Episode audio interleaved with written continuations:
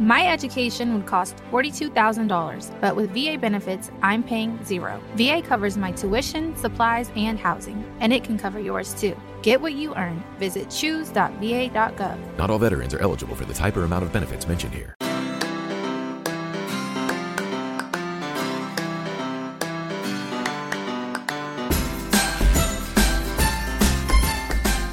Bienvenidos a Lactando Podcast, capítulo 4 del 27 de noviembre de 2014. Muy buenas, mi nombre es Rocío y esto es Lactando Podcast, un programa sobre lactancia y crianza con apego creado por la Asociación Lactando de la región de Murcia. Abordamos hoy nuestro cuarto capítulo, estamos muy agradecidas por la acogida que han tenido los tres primeros y Vamos esta vez a hablar de temas estupendos y para ello tengo conmigo a dos de mis compañeras habituales, Inma y Verónica. Buenas tardes. Buenas, tardes. Y para completar el cuarteto habitual tenemos una colaboración de lujo, nuestra actual presidenta de Lactando, Pilar. Buenas tardes, Pilar. Buenas tardes. Bienvenidas a todas y antes de comenzar el podcast de hoy vamos a comentaros y hablaros de un libro muy especial, un, un libro electrónico eh, que se llama Podcasting Así lo hago yo. ¿Por qué? Porque está escrito por nuestro productor, Emilio Cano, Emilcar. Se trata de un manual breve y conciso para hacer tu propio podcast y, para aventuraros, si os apetece, a hacer lo que hemos hecho nosotras y lanzarnos al mundo del podcasting.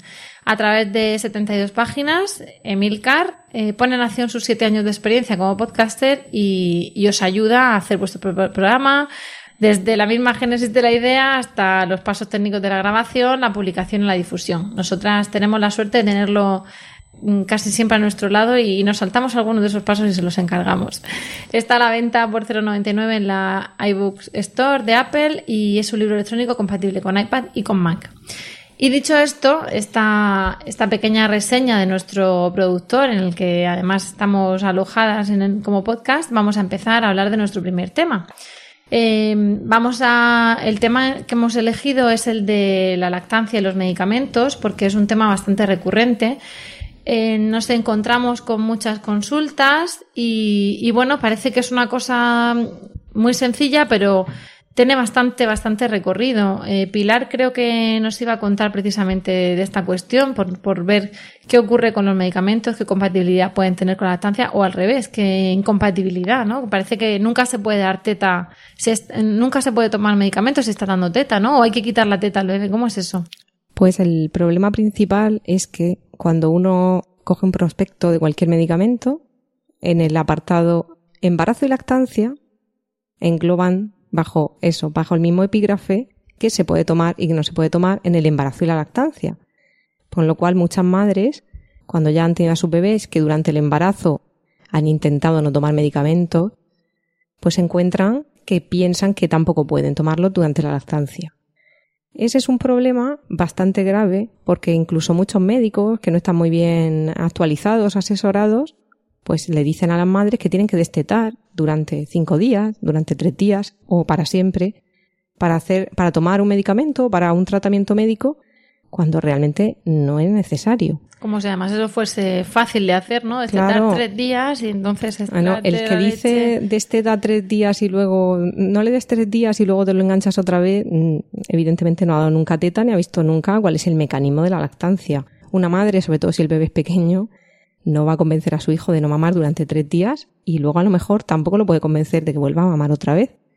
O de que el sabor dentro de la leche artificial o, la tetina introducir una tetina que, que, lleva haciendo a lo mejor cuatro meses y de repente le introducir una tetina cuando muchas veces una ha hecho todo lo posible por no dar, por no poner tetina ni biberones ni chupete ni nada, es como que ahora yo que he luchado sobre todo a pensar en una madre que lo ha pasado muy mal en el inicio de su lactancia y de repente le dicen que porque se tiene que tomar un antibiótico, pues no sé, para una sinusitis o por cualquier cosa así, que tiene que destetar al niño y meterle una tetina que a lo mejor ha llorado un montón porque tenía grietas, porque lo había pasado muy mal, había superado esos problemas y se encuentra que ahora que por una tontería, por un problema de salud menor, le dicen que destete o que tiene que dar un biberón que no pasa nada. O aunque fuese estupendo el tema de la tetina, vamos a ir un poco más allá. Venga, el niño no se va a confundir ni de, ni de pezón ni de tetina, nunca va a salir todo estupendo, pero le estás dando una leche artificial, una leche de vaca modificada, Que no pudiendo darle teta, ¿no? Entonces, más allá de que en otro momento entremos en los beneficios de la lactancia materna o en los riesgos de la lactancia artificial, y más allá de la decisión de cada uno o de incluso de las posibilidades de cada uno de dar eh, lactancia materna, artificial o lactancia mixta, pero a ver por qué por tres días le tengo que meter a lo mejor con más riesgo de que de repente pues se metan una intolerancia a la proteína de vaca y cosas así. Claro, y, el problema más- va más allá, porque si realmente fuera necesario, es decir, si el tratamiento realmente es incompatible con la lactancia y la madre dijera, bueno, es que yo, vale, pues desteto tres días y luego ya lo recuperaré. El problema es que muchas veces, la mayoría, no es necesario interrumpir la lactancia. ¿Cuál es el problema? Que para un médico a veces, pues, es lo más habitual. Mirar, mirar en el, en el. Vademecum y ahí pone embarazo y lactancia y lo engloba todo bajo el mismo epígrafe. Y eso no es así. Ahora Inma nos puede contar un poco las herramientas que tenemos las madres, porque aunque muchas son para profesionales, al final son la- somos las madres las que consultamos también. Gracias a Internet también tenemos esa información. Inma nos explica un poco cuáles son las... Pues sí, Pilar, eh, tenemos que dar las gracias a que en el hospital de Denia, un equipo eh, hace tiempo empezó a hacer una base de datos con los medicamentos que son compatibles con la lactancia. Y cuando este, esta base de datos llegó, llegó a nuestros oídos y al de muchas eh, organizaciones, grupos de apoyo, fue como ver el cielo abierto, porque ahí puedes saber exactamente si el medicamento que te han recetado lo puedes tomar, si no lo puedes tomar, si hay alguna alternativa también. Y esta página, que es eh, www.e-lactancia.org, eh, tiene además pues todos los datos que le pueden venir también bien a los médicos. Ya hay muchos médicos que la están consultando, que eso también tenemos que dar las gracias. Y vamos, que es que mm, ya no hay excusa para, para decir a una madre, no puedes tomar este medicamento. Digo, bueno, es que a veces le dicen, no puedes tomar este medicamento porque está dando teta. O no puedes dar teta porque Elige tienes tú. que, sí, sí, donde- que quieres, justamente. córtate donde menos te duela, sí. Ahí Bueno. además es que, perdona, No, no. Mónica, cuando me, me llama la atención lo que dices tú del Vademecum, ¿no? Porque claro, en el Vademecum pone embarazo y lactancia y no- nos ocurre cuando estamos embarazadas que si alguna embarazada tiene una patología muy concreta, el médico sabe perfectamente si es compatible o no con el embarazo. Entonces, tú vas a ciega. Me ha pasado esto, pues yo que sé, embarazadas con infecciones de orina, y con cosas así.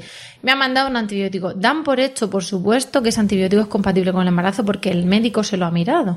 Pero nos encontramos en la lactancia y pues no sé si por inercia, por un poco de, de que Desconocimiento, ya de arrastrar que no se sepan, que no se estudie la lactancia, pero el interés que tiene el médico, y, y perdón los médicos que nos escuchen porque estoy generalizando, ¿vale? Pero el interés que tiene el médico en el embarazo de preocuparse si lo que va a mandar a la embarazada es compatible para el embarazo, automáticamente nace el chiquillo y, y desaparece. Sí, sí, sí. Porque es ya todo que no. Y claro, todo que no, nos encontramos con, con joyas como la página web esa que, que es de consulta obligada para los profesionales de la salud y que lo que tú dices nos consta que están, que Actual. están visitándola. Sí, sí, ¿no? sí, sí. Yo lo que, lo que sí me gustaría remarcar es que no es lo mismo un embarazo de los primeros meses, un embarazo a término, una lactancia del bebé recién salido o, o una lactancia de un bebé de, bueno, que ya casi más que bebé es un niño que ya corretea por el parque. Entonces, eh, Sí, que- con una que tenga lactancia... 18 tomas diarias o que tenga 4, por eso dice Claro, niño, ¿no? Sí, de ahí viene lo de la edad. Muy buena puntualización, sí. Porque no tiene nada que ver cuando su- es su alimento exclusivo a cuando está comiendo otras cosas, cuando es una medicación de rescate para que la madre se encuentre un poco mejor, a cuando es un tratamiento que lo va a necesitar durante largo tiempo. Entonces, pues como muy bien ha dicho Inma, mm, es bueno una página de referencia, más que nada para estar tranquilas, para mirar si realmente es incompatible o no para ver el, el grado de, de, de, De riesgo. de riesgo Sí, o de sí. compatibilidad entre así, nivel de riesgo. ¿Y en qué se basa precisamente esa página? Porque hay muchas veces que en el embarazo las, eh, los medicamentos y todo van por, van por vía sanguínea, de la madre por vía sanguínea, luego vía placentaria al bebé, y muchas veces hay un medicamento que te lo ponen como compatible en el embarazo. que llega por, por vía sanguínea al bebé y sin embargo por vía materna, por perdón, por vía de Lactancia. lactancia, Sí, sí, sí, la lo ponen como, como incompatible, ¿no? Por eso digo que parece que llega la lactancia y ponen el símbolo de prohibido sin preguntarse si eso, si eso o no. Entonces, eh, por si puedes explicar a los que nos escuchan la base más o menos científica que la base científica que tiene, y digo más o menos científica, la forma nuestra de explicarla, que, que tiene precisamente esa, esa página, ¿no? El por qué fiarnos de que un medicamento o, o el razonamiento que siguen, pues los, los médicos que lo han estudiado, de, en base al cual ver por qué precisamente un medicamento puede ser compatible en el embarazo o no, y puede ser compatible o no también en la lactancia, ¿no? Claro, eh, para hacer la página, pues se han basado en estudios en los que se ha medido la cantidad de medicamento que aparecía en la leche materna. Y también en, si se han visto efectos en los bebés o no. Siempre, pues, llevando el cuidado que se tiene que llevar en un estudio científico. Y claro, es que mm, se han dado cuenta que no es lo mismo la cantidad de medicamento que pasa por la placenta como has mencionado tú, Rocío, a la que pasa a la leche. La mama tiene, digamos, como un sistema también de filtrado que, por la que no pasa mm, muchas cosas. Lo que, y la cantidad de medicamento que a veces pasa, por ejemplo, uno que se utiliza mucho, el antibiótico, la moxicilina, es tan pequeña que vamos, que no llega ni a la dosis mínima de que tomaría un bebé que estuviera con una infección. De hecho, me parece que era, perdón, en el libro de Carlos González, creo recordar que lo decía él, que si realmente, como algunos médicos dicen, en, en esas cantidades pasara a la, a la leche materna, podríamos tratar a, a los bebés con la leche materna y eso Sí, no es sí. así. Ah, si un bebé tiene una infección, le mandan un medicamento. No le dicen a la madre, tómatelo tú, que como lo vas a excretar por la leche, porque realmente la dosis no es suficiente. Lo que sí pasa algunas veces es que hay algunos medicamentos que pueden provocar, pues a lo mejor que el bebé esté más adormilado, que esté menos atento, que esté. Entonces todo eso es lo que van registrando. Es una página que se va actualizando continuamente. sí. Y luego además no solo de medicamentos, de tratamientos médicos o de tratamientos estéticos. La de veces que nos han preguntado que si me puedo hacer la depilación láser. Sí, sí, sí. O si me puedo echar un tinte en el pelo, Y la crema anticelulítica. la crema anticelulítica, o si me puedo sacar una muela, o si cosas así Rayos X, que le dicen a la gente que no y que tiene que esperar y que cuando vestete. Claro, Claro. muchas veces dicen cuando vestete, teniendo en cuenta que, claro, que hay muchos bebés que no llegan ni a los tres o cuatro meses de lactancia, pues eso una madre puede decir, bueno, me espero, me espero para tintarme el pelo cuatro meses. Your home is more than the sum of its parts, and creating a truly extraordinary space is about more than picking the perfect products. That's why the experts at Ferguson Bath, Kitchen, and Lighting Gallery are here to help you throughout the entire process to create a home that's as unique as you are. Bring your vision to us. Schedule your showroom consultation and see more from brands like DXV at build.com/ferguson. Cuando el tráfico te sube la presión, nada mejor que una buena canción. Cuando las noticias ocupen tu atención, enfócate en lo que te alegra el corazón. Y cuando te sientas mal, un buen médico te ayuda a sanar. Sabemos que mantener tu salud es tu prioridad, también es la nuestra en Kaiser Permanente, donde trabajamos juntos para cuidar de todo lo que tú eres. Kaiser Permanente, para todo lo que tú eres. Kaiser Foundation Health Plan of the Mid-Atlantic Stay Inc. 2101 East Jefferson Street, Rockville, Maryland 20852. Pero si tú tienes idea de cómo dice la OMS, por lo menos dar dos años de teta, pues claro, una no va a estar un montón de tiempo y sobre todo si tienes más hijos. Imaginaros que vas enganchando, tienes tres, entonces que te tiras 10 años sin poder depilarte, sin poder tintarte el pelo, sin poder echarte una crema, es, es una tontería, ¿no? El problema muchas veces es ese que, como hemos perdido la cultura de la lactancia, Desconocimiento y hay mucho desconocimiento. Hay una equiparación de embarazo y lactancia que afortunadamente ya mucha gente se está dando cuenta de que no es así. Muy tristemente, muchas veces nos- hemos encontrado madres que les han dicho que tenían que destetar para tomar un antibiótico o cualquier cosa y luego a su hijo le han recetado ese mismo medicamento.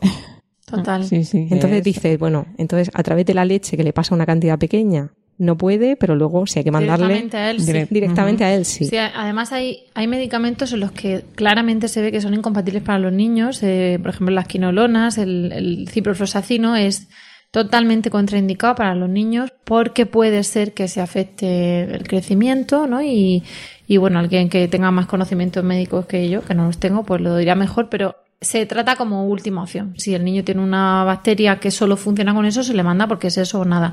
Pero si no, ni se te ocurra, la quinolona, eso está prohibido tal. Pero sin embargo, el ciprofloxacino para la madre es uno de los antibióticos con mejores resultados en la mastitis, al menos en las mastitis subagudas y subclínicas. Claro, al principio los pediatras dicen, ¿cómo que tú dando teta vas a tomarte ciprofloxacino? Sí, luego se ha visto que en contra de lo que parece está calificado, eh, esa página tiene varias categorías, riesgo cero, riesgo 1, 2 y 3, y está calificado como riesgo cero, ¿no? Porque no tenía indicación. Hay otros medicamentos que, que tienen riesgo 1, pero también depende de que el bebé, pues a lo mejor hay que hay que, la madre se lo tiene que tomar justo después de mamar, o mm, el bebé, si al final es un bebé crecidito que hace menos tomar, no pasa nada. Pero es muy curioso precisamente eso, que según el medicamento que sea, ponen el grito en el cielo y luego a lo mejor es que es totalmente seguro. Lo, lo bueno de la página es que aparte de poner el nivel de riesgo que tiene, con lo cual si es riesgo cero tú ya te quedas tranquila porque sabes que se lo, te lo puedes tomar, es que te pone Además, un montón de datos técnicos, por ejemplo, la cantidad que se excreta la leche y el tiempo que tarda en, digamos, en, claro, el peso molecular y el tiempo que tarda en desaparecer. Entonces, muchas veces dice, bueno, a lo mejor es riesgo 2, es un medicamento que ya dice, a ver cómo lo valoro. Eh, lo que se dice siempre es riesgo-beneficio. A ver, ¿qué me merece más la pena? Eh, el riesgo pequeño que pueda haber para el bebé, porque a veces no es muy grande, tienes en cuenta la edad del bebé, que a lo mejor todos, todos estos niveles de riesgo ellos los toman en base a pensando que es un bebé recién nacido. Es decir, que si tu hijo ya tiene dos años, evidentemente, aunque ponga riesgo dos, si tú te vas a tomar el medicamento, lo más probable es que no le afecte para nada. Que le des teta, a lo mejor te lo tomas hasta las seis horas. Efectivamente, tú puedes mirar cuánto tiempo tarda. Tú a dar claro, tú puedes mirar cuánto tiempo tarda en desaparecer de la leche y decir, bueno, pues yo me lo voy a tomar, voy a intentar tomármelo justo después de darle la toma. Y a lo mejor esos días lo tengo que distraer más, darle alguna menos o lo que sea. Pero, si es realmente necesario, claro, si es realmente necesario, pues se puede hacer así. Entonces muchas veces, claro, lo, que tenemos que valorar es eso y, y sobre todo que las madres se den cuenta de que si yo tengo una enfermedad, tengo cualquier problema médico, si me informo, no tengo por qué ni dejar de tomar, que muchas veces también lo hemos visto en madres, que les mandan tratamientos y no se los toman. Y acaban fatal. Y entonces están peor todavía, porque están hechas polvo, porque les duele, porque no se les cura, porque se les puede complicar. Es que eso tampoco es. Es decir, si tú tienes algo, una enfermedad o cualquier cosa, que lo que te dice el médico es que te tienes que tomar un tratamiento, lo que hay que buscar es eso, que sea compatible, si hay una alternativa, pero cuidarnos también nosotras. ¿por qué no me lo voy a tomar? Claro, me lo tomo. Yo eso lo he visto muchas veces incluso en los embarazos, cuando les mandan el medicamento. Ay, no, porque es que, no, vamos a ver. No, vamos a pensar en positivo, vamos a pensar que los médicos actúan por nuestro bien y que lo que quieren es que nos curemos, no nos van a mandar medicamentos por mandar si nos indican uno. Si te duele mucho, te ponen no sé qué. Y tú valorar si te duele un poquito, si aguantas o si, si es Pero cuando es, cuando es una cuestión en lactancia de que ellos piensan que no es compatible y tú sabes que sí es, si es compatible, hay que tomarse el, el tratamiento y encontrarse mejor.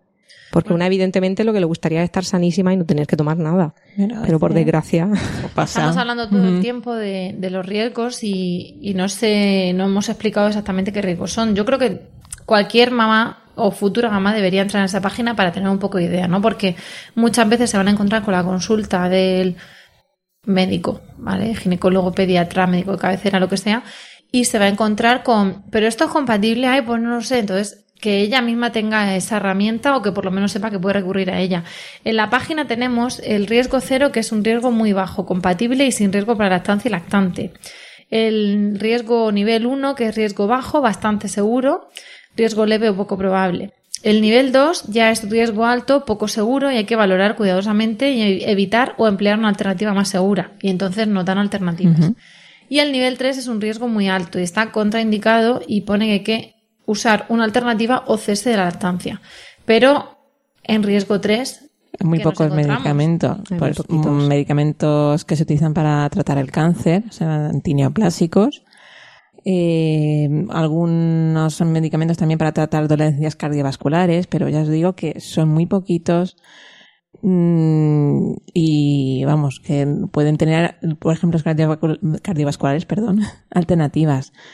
Los antineoplásicos ya es más difícil, pero sabemos que es algo bastante más raro. También una cosa importante son los yoduros. O sea, ponerse yodo para desinfectar sí que... Sí, sí, sí, sí. es algo que lo vemos, podemos verlo incluso inofensivo, pero sí que puede afectar a cómo funcione nuestro tiroides. Y como lleva tanta cantidad de yodo, pues con eso hay que tener bastante cuidado.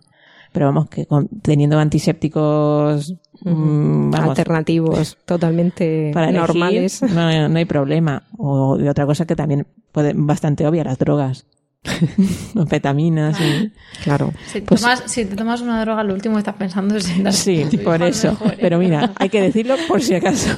a mí me gusta, precisamente, yo lo voy a enlazar con lo de la droga porque automáticamente he pensado café, y no porque sea una droga, sino por el tema de eso, de consumo de alcohol, consumo de café, consumo...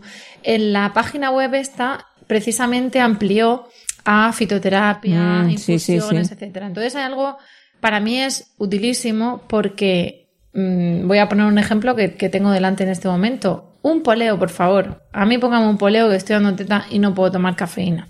Bueno, pues el poleo fue revisado hace poquito y pasó, eh, se revisó en junio de 2014 y pasó de ser nivel 1 de riesgo a ser nivel 2 y pone riesgo alto, poco seguro, valorar cuidadosamente, evitar o emplear una alternativa más segura. No disponemos de alternativa para el polio menta.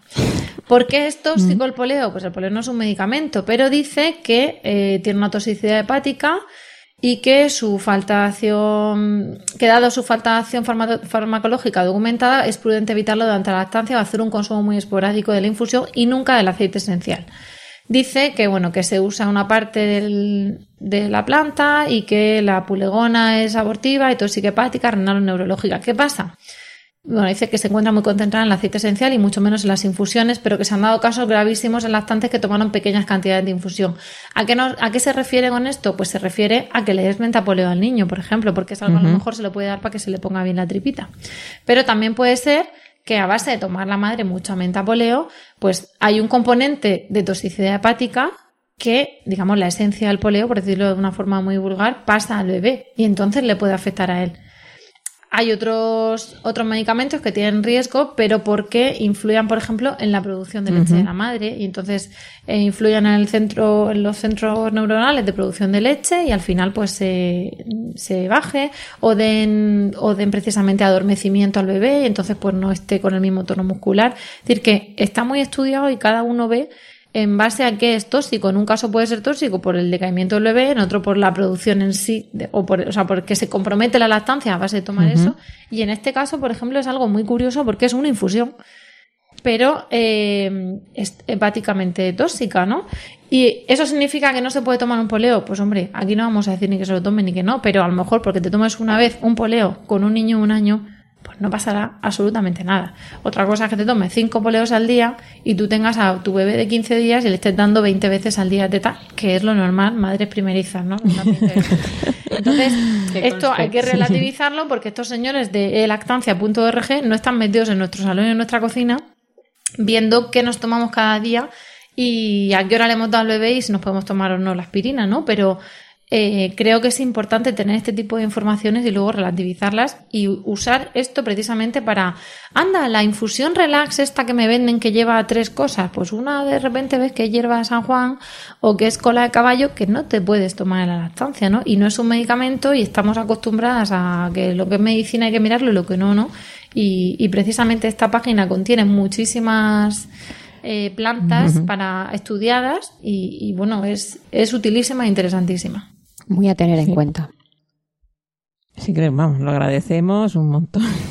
Bueno, además decir que bueno, antes la página la mantenía el Hospital de Denia, eh, que la, la, página fue iniciativa del, del, equipo del doctor Paricio, pero como el doctor Paricio ya no trabaja en el Hospital de Denia, lo que crearon fue una, una fundación que se llama Apilam, que son los que ahora mantienen la web la gente que esté interesada puede entrar a su página web, ver todo lo que hacen y también contribuir con una donación. O sea, aceptan donaciones porque sin donaciones desde pues les pasa desde la misma página web, sí, desde la misma página web.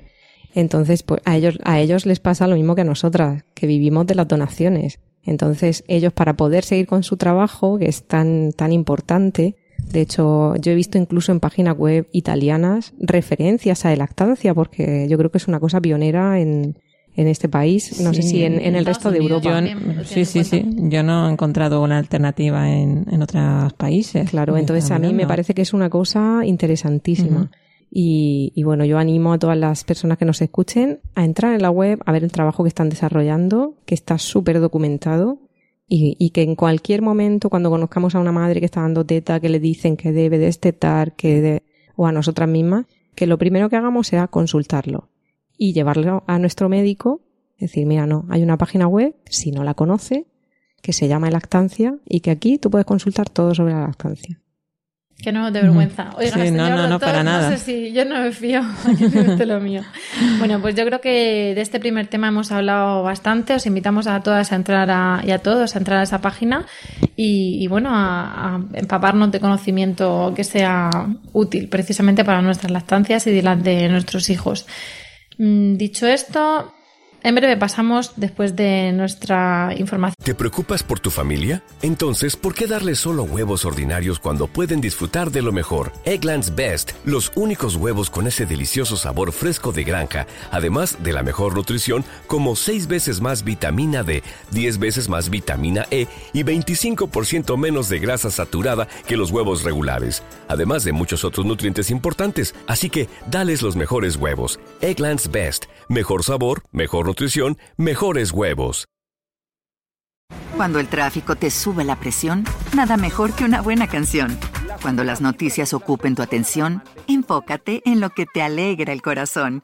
Y cuando te sientas mal, un buen médico te ayuda a sanar. Sabemos que mantener tu salud es tu prioridad, también es la nuestra en Kaiser Permanente, donde trabajamos juntos para cuidar de todo lo que tú eres. Kaiser Permanente, para todo lo que tú eres. Kaiser Foundation Health Plan of the Mid-Atlantic Stay Inc. 2101 East Jefferson Street, Rockville, Maryland 20852. sobre madrinas a nuestro segundo tema.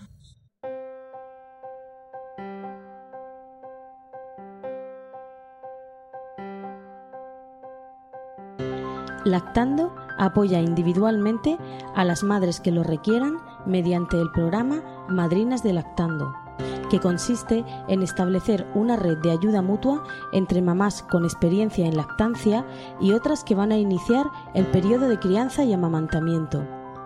Para ser ahijada de lactando debes estar embarazada y solicitar una madrina, enviando un email a madrinas.lactando.org, indicando tu nombre y fecha prevista de parto. Te enviaremos toda la información y en una reunión mensual de nuestros grupos de apoyo te pondremos en contacto con tu madrina.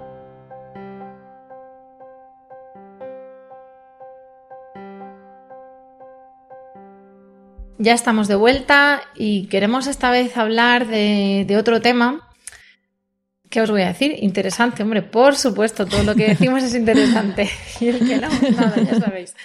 Pero eh, un tema en particular, pues para las mamás y para las futuras mamás que nos escuchan, bastante, bastante peculiar, porque queríamos hablar de los beneficios de la lactancia materna para para el mundo, por decirlo así, no ya para el bebé, para las mamás, para la economía, para el medio ambiente, para los papás, para las farmacias, en fin, todo ese tipo de cosas que no sea exclusivamente el bebé, porque muchas veces eh, nos centramos en el bebé, el bebé es importantísimo, pero también tenemos que hablar de, esa mamá que está haciendo también una apuesta por, por su salud con el tema de la lactancia materna. Entonces, eh, esto lo podemos hacer, vamos, interminable, ¿no? Y un, dos, tres, respondo otra vez con el tema de, las, de los beneficios, pero desde luego hay algunos incontestables. ¿No, Pilar? Bueno, hay algunos que son puramente médicos, digamos, para la madre, que están también muy estudiados, como por ejemplo que se reduce la, la osteoporosis, luego eh, algunos tipos de cáncer, el cáncer de mama, el cáncer de cuello de útero. Y una de las cosas, aunque Verónica creo que no está de acuerdo, se produce una, una pérdida de peso. Porque, a ver, cuando una está embarazada, se pone, a veces echa una foca, eh, en- coge 20 kilos, pero tú estás feliz porque estás, a ver, tienes a tu bebé ahí en la barriga creciendo Y tengo excusa. y dices, Tengo excusa, mira, Estoy embarazada, ¿no? aunque tenemos que cuidarnos, pero hay veces que es inevitable coger bastantes kilos. Aunque una lleve en control, aunque intente, porque en el embarazo, por lo menos yo, tenía un hambre voraz. Tenía hambre a todas horas. Pues con la lactancia pasa igual. Sigues teniendo mucha hambre. ¿Pero qué pasa? Pues que producir leche consume muchísimas calorías, pero O sea, muchas, 500 muchas. calorías más al día. Sí, sí, Entre sí. 500 y 800 incluso, Sí, sí. depende de la cantidad Es de un leche gasto que- energético impresionante, ¿no? Entonces, claro, cuando luego llegue tu marido, llega a casa y te ve ahí sentada en el sofá dando teta, dice, no has hecho nada en todo el día, y dices, ¿cómo que no? Si estoy aquí quemando, ener- Esto es una calorías. Gimnasia pasiva. Bueno, claro que sí que hay madres, bueno, Verónica puede contar. Yo tengo que explicarme el por qué he dicho que no estoy de acuerdo. A ver, yo cogí muchísimos, muchos no, muchísimos kilos en el embarazo y sí es cierto que era una alegría, ¿no? Porque podía comer, estaba con mi bebé dentro y todo genial. Pero bueno, llega un punto en el que quieres recuperar tu silueta y tu figura y a pesar de dar teta, pues no me costó mucho recuperarme. Pero es que eh, las compañeras que tengo ya aquí, pues estamos por radio, pero si las vierais, es que están estupendas. Entonces yo he dicho, ese tema yo no lo comento porque yo no tengo nada que ver con las Oye, siluetas que gastáis vosotras. Oye, Vero, que tú también estás estupenda, ¿eh? Bueno, pero bueno, ahora, eh, quitando un poco el, el chiste aparte, tiene mucha razón Pilar en, en lo que dice. Eh, a mí me ha dado momentos de hambre, o sea, de terminar de tomar teta y, y bueno, a, De hambre y sed, ¿no? Te a mi pareja modo aspiradora. lo primero que pille, dámelo, que me lo coma. si estuviera aquí mi pareja, bueno, es tremendo porque me dice, ¿comemos? Y digo, no tengo hambre. Termino de darle teta al crío y digo, ay, ¿cuándo vamos a comer? Que tengo un hambre. Pero si te he preguntado hace media hora. ¿Y cómo puedes tener tanta hambre después de media hora? Pues por el hecho de estar dando de mamar. Y sí es cierto que, que se nota que hay un, un gasto Y lo- los calórico. días que hay más tomas, los días que a lo mejor el niño está más demandante, mm, yo no sé si lo notáis, pero esos días tienen más hambre y están más cansadas. Claro. Es Sí, como sí, si, sí, sí. en fin, voy a ser un poco absurda, ¿no? Pero como si tuviésemos dentro un mecanismo, un engranaje con una artilla todo el día corriendo. o sea, tu cuerpo no para, tu metabolismo está acelerado. Tú estás quemando muchísimas más calorías, ¿no? Tienes ahí un débito calórico, entonces solo quieres comer y se permite. O sea, Claro. ventajas de la lactancia. Número uno, puedes hincharte a comer todo Claro. lo que quieras. Ahora, lo que, lo que hay que hacer es comer con, con la cabeza.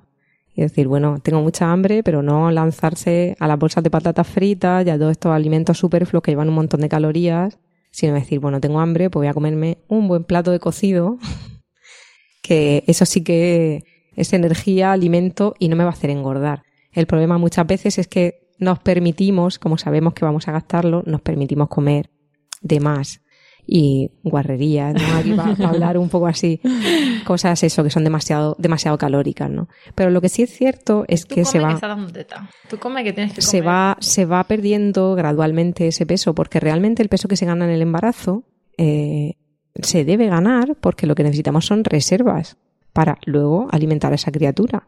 Entonces, también muchas madres, no, no, yo es que no quiero engordar, yo es que no, no, No. vamos a ver, en el embarazo hay una media más o menos, dependiendo también del peso que tú partieras de entrada, porque no es lo mismo que tú tuvieras ya un sobrepeso o que tuvieras un peso que estuviera, que estuvieras en tu peso normal, digamos, pero esas reservas son necesarias porque tú tienes que alimentar o, o la idea es que tú alimentes al bebé. Eh, se va perdiendo lentamente. Tampoco llegas y al día siguiente estás ya estupendísima, como salen las que salen por ahí famosas, ¿no? Yo con mi primera hija, al año, había recuperado mi peso y pesaba un poquito menos que antes de quedarme embarazada. Es un año, en un año de tiempo está bien, está muy bien, porque además vas perdiendo paulatinamente, la piel no se pone ahí luego hecha polvo de, de- de que sea Los ahí cambios así bruscos. claro. Mm. Y tú tienes tiempo realmente, además, de, de ir asimilando, que tu cuerpo va asimilando esa, esa pérdida de peso gradual, que es lo que dicen los dietistas también, Mm. que tienes que ir perdiendo poquito a poco, no, no de golpe ahí cinco kilos, ¿no? Bueno, y no solo está el, el tema del peso, porque a mí hay un factor que me, me encanta, ¿no? Eh, tienes ganas de sentarte, llevas un día que, que no paras y te pones a darle el pecho a tu hijo y dices, ay, momento relax, momento Claro. para estar sentada, para ponerme cómoda, para estar a gusto con, con ese bebé que, que está tomando. Entonces, hay que, tiene, si es que, bueno, nos ponemos a nombrar y yo creo que tiene muchísimas, muchísimas cosas buenas. El- como habíamos hablado, lo- la, la reducción de peso o encontrarnos un poco antes con, con la talla que nosotros queríamos. El, el tema del descanso, que si ha dicho Rocío que, que vas- en los días que hay muchas tomas prolongadas, pues vas un poco más cansada. Sí, pero, también tiene beneficios muy a corto plazo. Pensando en, en la mamá esta que acaba de, de dar a luz, pues el, el colocarte al bebé y, y, darle una lactancia, lactancia materna ayuda a que el sangrado posparto sea menor. También a, ayuda para las contracciones uterinas, que todo vuelva a su sitio lo antes posible. Eh, una mejora en el tema de la anemia, que solemos tener tantos problemas con, con el hierro, claro. con esa pérdida, ¿no? Al, al, hacer que el sangrado sea menor, pues eh, llevamos un control mayor sobre la anemia. Y bueno, luego ya el, el tema de la recuperación, ¿no? De, del útero. Todo eso es a corto plazo que realmente pues no lo pensamos cuando nos ponemos a dar lactancia materna, pero que son cosas a tener en cuenta, son importantes porque bueno, luego. Al principio vas agotada, sí. pero sabes que te vas a recuperar más y que vas Hombre, a. Hay un, sí. yo hay un beneficio clarísimo para, para los padres. Decimos, bueno, aquí el, el, otro día nos hacía un comentario en Twitter. Bueno, por fin hemos tenido que esperar hasta el tercer podcast para que habláis de los padres. Hombre. Pues hoy vamos a hacer un homenaje Hombre, al padre. En el embarazo, en el primer podcast de presentación, en el segundo de embarazo, digo yo que habrá que vamos a hacer uno, Vamos a hacer un homenaje al padre. El mayor beneficio de la lactancia para los padres es que no se tienen que levantar por la noche a hacer los biberones. Vamos a ver, si es que nos tenían que estar haciendo la ola. Mira, en nuestros cursos preparto había un, un matrón que nos ponía el ejemplo cuando no habíamos dado, no, no éramos todavía mamás y no sabíamos qué era, qué significaba. Entonces nos estaba hablando de la lactancia y tal, y decía, mira, yo tengo una mamá que se encuentra con otra en el ascensor. Una va despeinada, sin maquillar, con el botón abrochado de no sé qué manera. Y la otra va con su manicura, sin raíces del tinte, estupenda, con una cara lozana. Y decía, yo, es que a mí el, el biberón se lo da mi Paco. El de las tres se lo da mi Paco. El vive de las seis también se lo da mi Paco.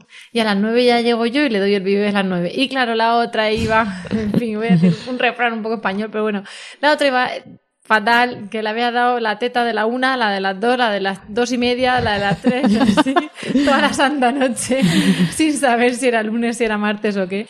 Y efectivamente, el Paco de esa estaba durmiendo espectacular en su oficina después de una noche de relajación. Le preguntan a ese padre, ¿qué tal se porta tu hijo? Uy, una noche, duerme del tirón. No, no tú, tú duermes del tirón. claro, es que no se entera de que se despiertas tú. Pero sí, es verdad que, que para la madre es un poco cansado, pero para los pacos va estupendo. Claro. De no todas formas, yo, yo creo, por hablar, siguiendo con los beneficios, a ver qué mayor beneficio que no tener que levantarte a preparar el biberón.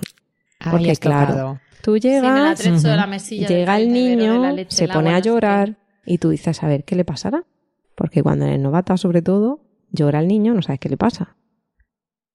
Plan A, tiene hambre. Venga, le preparo el biberón. Anda, no lo quiere. Claro, todo esto yo lo digo rápido, en los 10 minutos te prepáralo, ponte a medir. 4.30 am, uh -huh. desvelado. Claro, y claro, no es lo mismo en, abrirte ahí el, el, el, pijama y sacar la teta, que eso tardas como, tardo yo más en contarlo que realmente en hacerlo. Uh -huh que tener que incorporarte, espabilarte del todo, encender un poco la luz, medir la cantidad, aunque te lo dejes todo preparadísimo, pero te tienes que espabilar bueno, del todo. Uh -huh. Con la teta bien, llegas y vamos. Que no, que no queme, no que no queme y tal. Y luego llega el niño y te lo escupe porque realmente no tiene, no hambre. tiene hambre. Porque lo que tiene es, pues no lo sé, que quiere que lo coja, que le molesta la etiqueta del pijama, que ya ha dormido mucho y quiere jugar, lo que sea.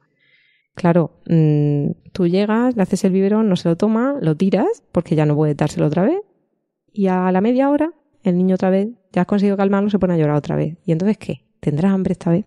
¿Le prepara otro? entonces, claro, yo digo, con la teta, mira, ante la duda, yo siempre le digo, ante la duda yo le enchufo la teta, la quiere bien, que no, los míos nunca dicen que no, ¿eh? no, raro es, es que raro digan que, que no. Aunque sea un cortadico. Porque a veces, pues por la noche, bueno, hablaremos también del sueño infantil.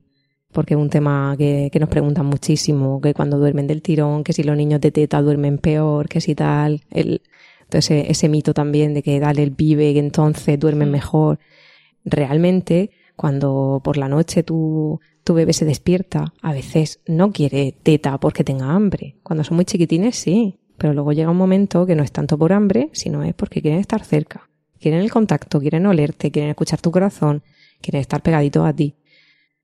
Nosotras ya, vamos, lo decimos siempre, que somos totalmente pro colecho, que, que queremos que nuestros niños duerman con nosotras y que a las madres se lo recomendamos para una, para que descansen mejor, para que favorezcan las tomas nocturnas que son tan importantes Y realmente, claro, la facilidad y comodidad de sacarte la teta no la tiene que biberón. Cuando, te, cuando preparas el vive, entonces tienes que irte al cajón de los vives, donde tienes un arsenal de vives, el esterilizador, las removedores de vive, el escurridor de vives, no sé cuántas tetinas que hay que cambiar, ¿qué más? Porque me Claro, que dejar luego algo. sí, tienes que tener un, un kit ahí de accesorios que, vamos, yo Los creo que hay que hacer un cursillo. Por favor, sí. ¿no? Los vives sin BPA. Luego, Y- además, ¿La teta lleva BPA o era que no llevaba? la teta, yo diría que no, a no ser que te restriegues ahí algo en la teta, algún plástico extraño. La teta la- bifenol y sin necesidad de esterilización. Y en la- Automática el consumo, ¿no? a la Era. temperatura correcta. Sí, sí, sí. No, además nosotros hablamos siempre desde, desde el primer mundo, desde nuestras casas civilizadas, con agua corriente, con todas las posibilidades de esterilización, pero uno de, las de los problemas muchas veces es que no se preparan bien los biberones en, en, en otros sitios, en otras circunstancias, cuando el agua potable es difícil o cuando no se lavan bien los, los biberones. Y sin irte tan lejos. Te vas de vacaciones. Claro. Y si ya de por sí te cuesta preparar todas las maletas, pensar todo lo que vas a necesitar, añade el por si acaso. Por si se despierta, por si tiene hambre, por si hay que parar. Yo No, es vas, que. Vas en el coche. Sí. Vas en el coche. Entonces te para el niño, es que el niño tiene hambre, entonces te paras en un arcén y enchufas el calientabiberones al árbol. Que, en el arcén, ¿no? Era. Y, que no te has podido dejar en casa. No, hombre, porque además vas con un termo. El termo tiene que tener agua caliente que has calentado en el hotel esa mañana o en el albergue o en donde te estés hospedando, ¿no? O sea, yo no sé vosotras, pero eso de salir de viaje, aunque fuera un viaje de a nada, de da lo mismo a qué hora me pare. Hombre, cuando ya tienes niños más mayores sí que tienes que llevar ya, digamos, un horario de normal porque tienes que parar en su momento a darles algo, ¿no? Pero mm, una bebé, daba lo mismo. O sea, si no come a la una, comer a las tres. ¿Por qué? Porque a la una yo le voy a dar teta. Y a las tres, si hemos parado, entonces no tiene hambre, pero luego va a tener, pues también le daré teta y después ya le daré lo suyo. O sea, es una comodidad el llevarlo siempre puesto, siempre a la misma temperatura. Que por eso es beneficio de la lactancia. Yo no sé. El niño va a tener menos índice de otitis media, no sé qué. Por supuesto, importantísimo, vital, pero yo voy a ser frívola. Si me pongo a ver que si como no sé cuántos, que si el escote lo tienes estupendísimo, que si, claro, tú vas ahí exuberante, fantástica, que si entonces llego, me voy, salgo nada a cenar y lo has comentado antes, no, Ay, pues se nos ha hecho tarde, salgo a dar un paseo y al final nos quedamos, venga, pues sí, nos quedamos. Esto no ocurre siempre porque también empieza, hay más obligaciones y tal, pero bueno, ese día la mamá del vive se tiene que tocar un pie porque no se puede quedar, porque no tiene donde enchufar el, el calentaviberones al vive, o no se ha llevado el termo porque se le ha olvidado, o se ha traído un termo que da para dos vives y ya los ha consumido y no le queda para el tercero. Y nosotras, pues la tercera teta se la A mí eso, A ver. la teta es como una navaja suiza, sirve para todo. Yo la verdad es que después de haber tenido lactancia, pues mm, es que veo mm, muchos beneficios por muchos lados. Pero mi planteamiento es otro. O sea, yo al principio pensaba que era necesario tener un montón de cosas en mi casa para cuando naciera el bebé. Y ahora lo veo de otra manera. Ahora veo que estando yo cerca, no necesito tanta predisposición ni tanto preparar tantas cosas, ¿no? Parece como que el bebé tiene que nacer con la cuna, con el carricoche, con los biberones, con el calentaaguas, con los termos y realmente un bebé lo que necesita es tener a su madre y su madre estar con el bebé. No solo por los beneficios que hay para el bebé, sino por los beneficios que hay para la madre. Por el, el crecimiento del día a día, Claro. por, porque, eh, a ver, hemos hablado todo de ventajas pues que rondan un poco con la comodidad y la economía, pero, Pero también ¿y del tiene coste? ventajas. ¿Qué me decís del coste? Ah, no, Bueno. total. Y las ventajas psicológicas y emocionales. El hecho de que una persona sepa que en el momento que necesita algo hay alguien que le escucha, ojalá nos encontráramos muchos adultos con saber que siempre que queremos hablar con alguien hay alguien que nos está escuchando. Claro. Y eso, pues las mamás que damos teta, es que a mí inconscientemente, o sea, oigo llorar a un bebé que no es el mío y es que miro para atrás y digo, ¿y dónde estará la madre? ¿Y qué querrá ese crío? Es, Claro. Es otro planteamiento, ¿no? El que, el que realmente tenemos. No en el de pensar qué me tengo que llevar, sino voy a estar con él. Lo que pasa es que ese pensamiento más, más profundo y con más carga emocional que comparto íntegramente contigo es más subjetivo, ¿no? Porque ya Sí, modelos total. de crianza, pues como colores, ¿no? Hay un montón. Pero por eso digo de, de cosas, mm, datos objetivos. Objetivos. Claro, Eh, coste económico. a nivel la lactancia, te gastas en sujes de lactancia, te gastas en discos de lactancia, en empapadores, un montón. La que tenga Y- que usarlos, sí, sí, porque que no, no- todas no- las mamás Bueno, llegan a usarlo. O sea, vamos, vamos a pensar En general, vamos a pensar en general, Mi sí. economía llego, entonces me compro sujos de lactancia que luego sirven para no sé cuántos meses o para no sé cuántos embarazos y lactancias y tal, vale. Pero sigues usando discos. Venga, pues discos, tal, tal. Vale, ¿qué te ha costado? Pues un 8 euros al mes, 16 euros al mes la caja de discos al principio y tal. Vamos a extrapolar eso en biberones, tetinas, esterilizador, Y bote de leche. Calienta- Claro, eso, la, le- la leche en sí. Calienta biberones, no, claro, esto es el atrecho. Y luego la leche. La leche creo que el bote más básico vale algo así como 13 euros. No lo sé, pero bueno, por ahí rondará. Por, Sí. por aquí pone algo así que era, digamos, el... el- Si tienes la gama suerte, normal, pero ¿no? si pero tienes- luego están las leches de... Que son Especiales, especialmente antirreflujo, antirreflujo, cosas así, ¿no? Y, estamos hablando, hablaban de, de unos 1.500 euros al, Al año, año. una, una lactancia mixta, una lactancia artificial normal. Normal en el sentido de sin leche hidrolizada, sin leche de soja no sé cuánto, de alta, de alta tolerancia, no sé qué. Sí, en un bebé que no tenga problemas de ninguna Sí, intolerancia normal, y, normal, un y una mamá que diga tengo dos biberones o tres y lavar y usar. No las que normalmente suele pasar que al final pues compras más tetinas por el por si acaso, más biberones por el por si acaso y como no siempre se lo da la mamá, que a veces se lo da el papá, se lo da la abuela, se lo da pues tienes mm, botes repartidos. eso. De la Sí. casa de la abuela, la de la tía. Sí.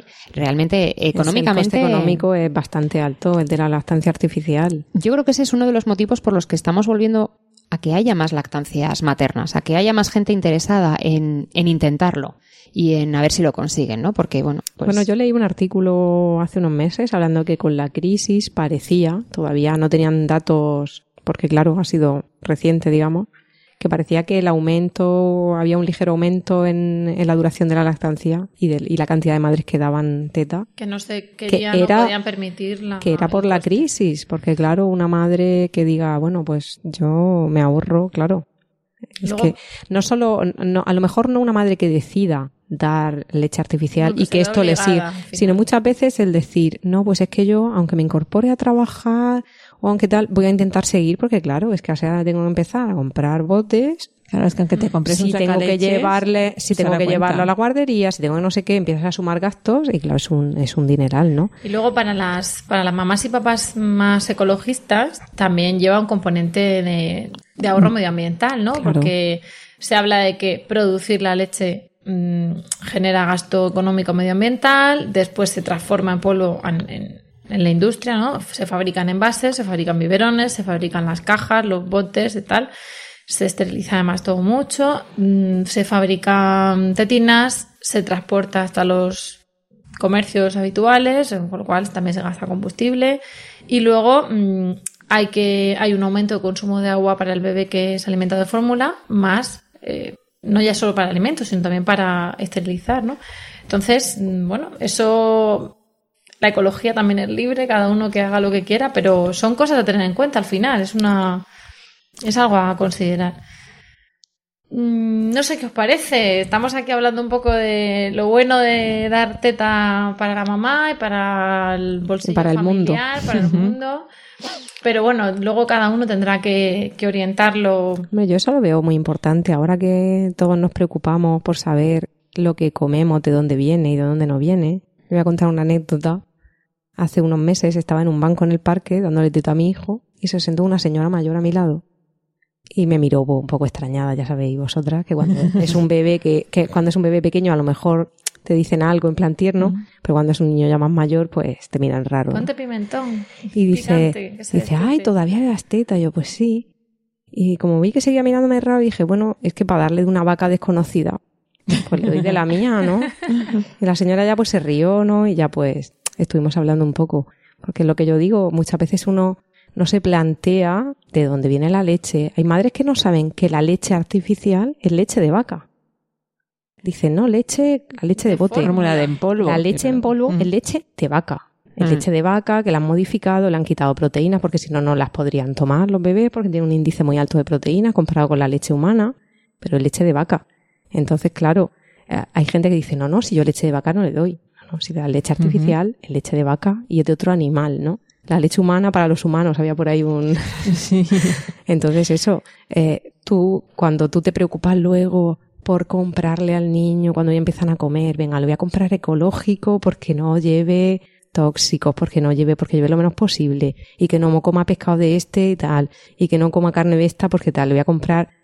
Claro, pues vamos a ver, vamos a empezar la ecología desde el principio. Si le doy mi leche, que yo sé lo que como, dónde me muevo y los tóxicos que puedo tener, pues mucho mejor que la vaca desconocida o las miles de vacas desconocidas que no tengo ni idea de cómo las están criando, lo que les están dando y que al final, pues eso, Madre ahí mía. están manipulando y Si nos oyeran algunas empresas, yo creo que nos censurarían el podcast. ¿eh?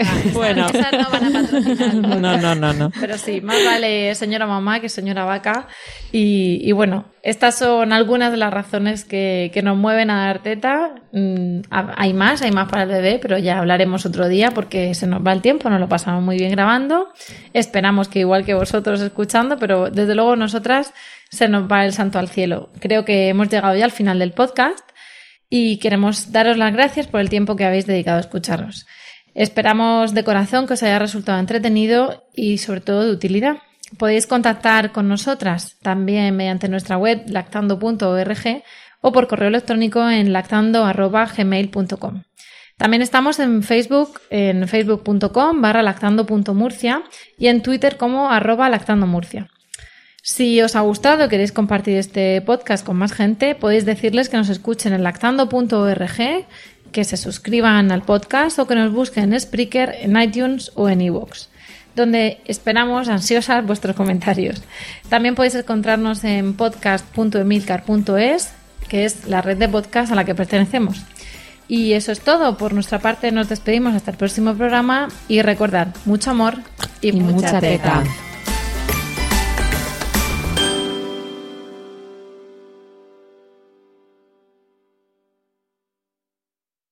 ¿No se merece tu familia lo mejor? Entonces, ¿por qué no los mejores huevos? Ahora, Egglands Best están disponibles en deliciosas opciones. Huevos clásicos, de gallina libre de jaula y orgánicos de Egglands, que ofrecen un sabor más delicioso y fresco de granja que le encantará a tu familia. En comparación con los huevos ordinarios, Egglands Best contiene la mejor nutrición como 6 veces más vitamina D, 10 veces más vitamina E y el doble de omega 3 y B12. Solo Egglands Best. Mejor sabor, mejor nutrición, mejores huevos. Visita egglandsbest.com para más información.